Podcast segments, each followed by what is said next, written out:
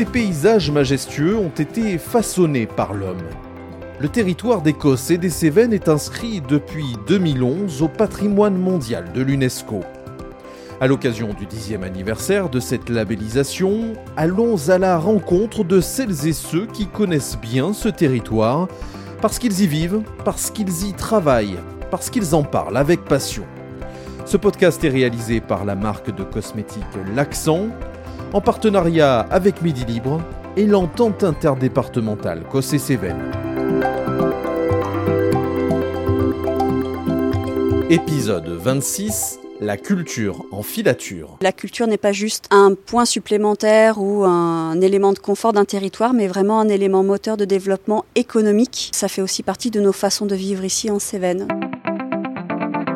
Elle contribue au développement et au rayonnement de la culture en Cévennes.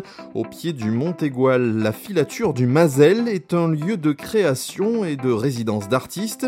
C'est aussi un espace de travail pour des compagnies, des opérateurs culturels et des professionnels de l'image et du son qui y ont installé leurs bureaux.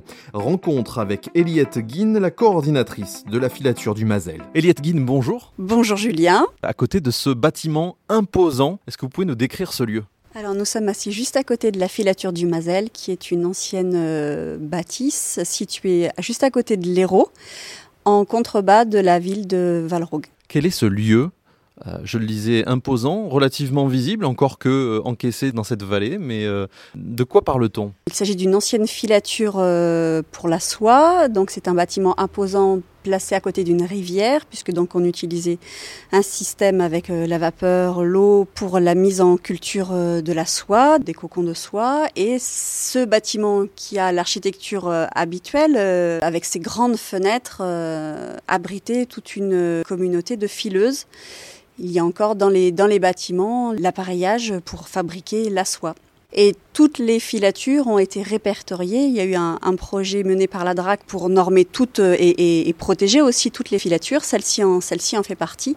Et on retrouve une architecture euh, vraiment caractéristique. Alors quand est-ce que cette activité euh, a basculé dans un autre monde, j'allais dire le monde de la culture? Ça va faire en tout cas une bonne dizaine d'années maintenant que le bâtiment abrite des activités culturelles en tout cas. C'est ça la vocation de, votre association, la filature du Mazel, qui porte donc le nom de, cette, de cet endroit-là? Voilà, tout à fait. L'association de la filature du Mazel a élaboré, avec l'appui des, collectivités locales, hein, bien entendu, la communauté des communes, euh, les communes aussi de, de la vallée, un projet de développement culturel pour abriter des expositions d'artistes plasticiens et puis, et puis d'autres, d'autres projets. La culture, il faut la faire vivre localement, ça partait d'une, d'une attente, d'un besoin?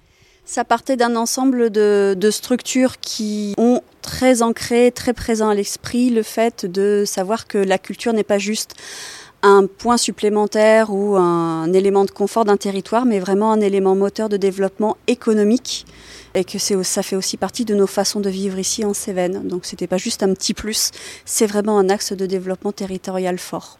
Alors comment fonctionne votre association? Euh, Il y a ce lieu à gérer euh, au-delà, au-delà de simplement la structure associative? Alors, la communauté des communes qui, gère le bâtiment a transmis, par le biais d'une convention, une partie des bâtiments, pas tout, hein, une partie du bâtiment en gestion à l'association Félature du Mazel.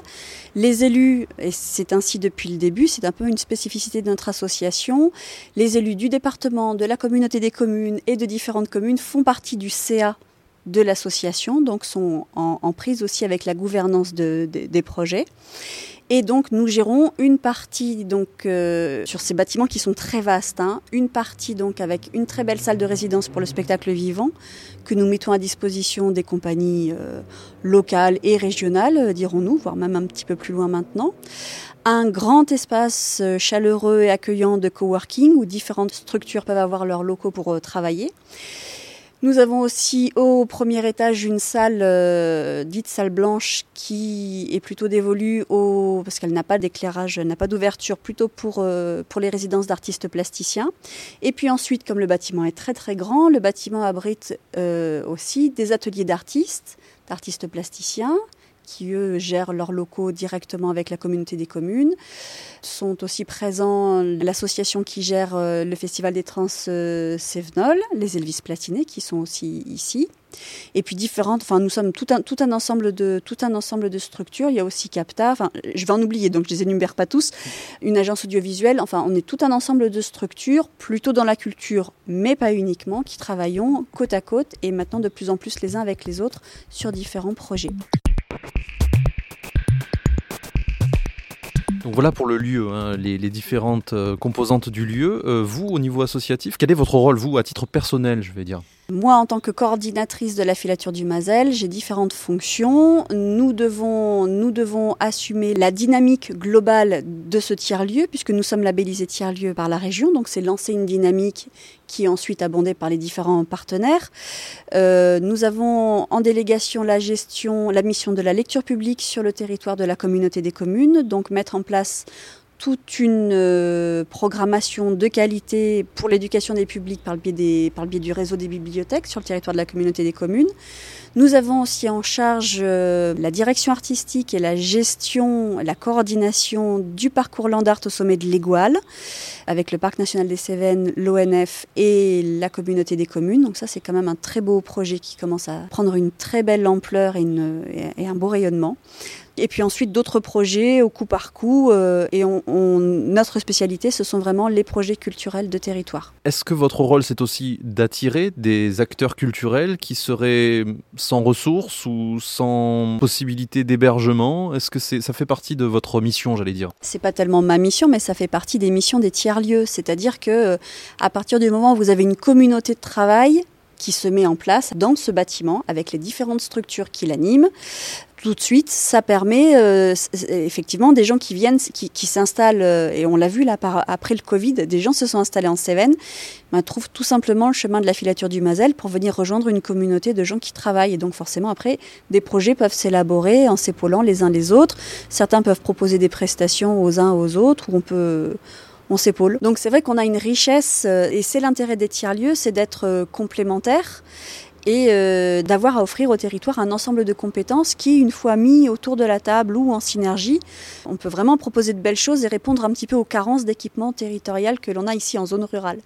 C'est l'intérêt des tiers-lieux, c'est que chaque tiers-lieu s'élabore, s'épanouit en fonction de son contexte cette communauté de travailleurs, de, de, gens plutôt, mais pas uniquement, je le répète, dans la culture, à son sens ici en Cévennes. Si on devait la transplanter, euh, je ne sais pas, dans la banlieue de Toulouse, euh, là-bas, c'est, on a besoin d'autre chose. Donc il y a vraiment une spécificité rurale et je dirais de montagne euh, ici. Quoi. Il y a à chaque fois des spécificités sur, sur le territoire, sur le territoire cévenol particulièrement. Il y a des disciplines, des caractères peut-être qui se rencontrent Alors, les gens qui travaillent ici, euh, travaille bien ici parce qu'il euh, y a une volonté de défendre ce territoire. C'est pas facile. On a, des, on a vraiment des contraintes géographiques fortes. On a aussi des contraintes économiques fortes. Mais toutes ces contraintes font que euh, ces contraintes sont, enfin pour nous, communauté au travail, pour toutes les structures qui travaillent ici, ces contraintes deviennent finalement un moteur le, manque d'équipements euh, culturels aussi, c'est une, des carences. Et en même temps, ces carences produisent aussi des structures, des personnes, des professionnels qui sont euh, extrêmement euh, volontaires, créatifs, résilients, tenaces. Et je pense que ce sont, des, ce sont de, de vraies caractéristiques cévenoles. Il y a objectivement une très grande richesse culturelle. Et d'ailleurs, les gens qui s'installent en Cévennes le savent puisque c'est un des éléments d'attractivité du territoire, on le sait bien. Prochain épisode de ce podcast, on parlera des contes et légendes. Eliot Guin, qu'est-ce que, qu'est-ce que ça vous inspire? Eh bien, moi, les contes et légendes, alors euh, je travaille beaucoup dans ce, dans ce très beau bâtiment-là de la filature euh, du Mazel. Et moi, ce qui me vient, c'est un peu euh, tous les rêves, les craintes aussi de toutes ces fileuses qui ont marché le long de la rivière pour venir travailler, venir très tôt le matin, repartir fatiguées. Et c'est tout cet imaginaire-là, près de la rivière. Voilà, c'est ça qui me vient. Voilà. Merci beaucoup, Eliot Guin. Merci à vous. Et merci à vous d'avoir suivi cet épisode. À très bientôt pour mettre à nouveau l'accent sur l'Écosse et les Cévennes.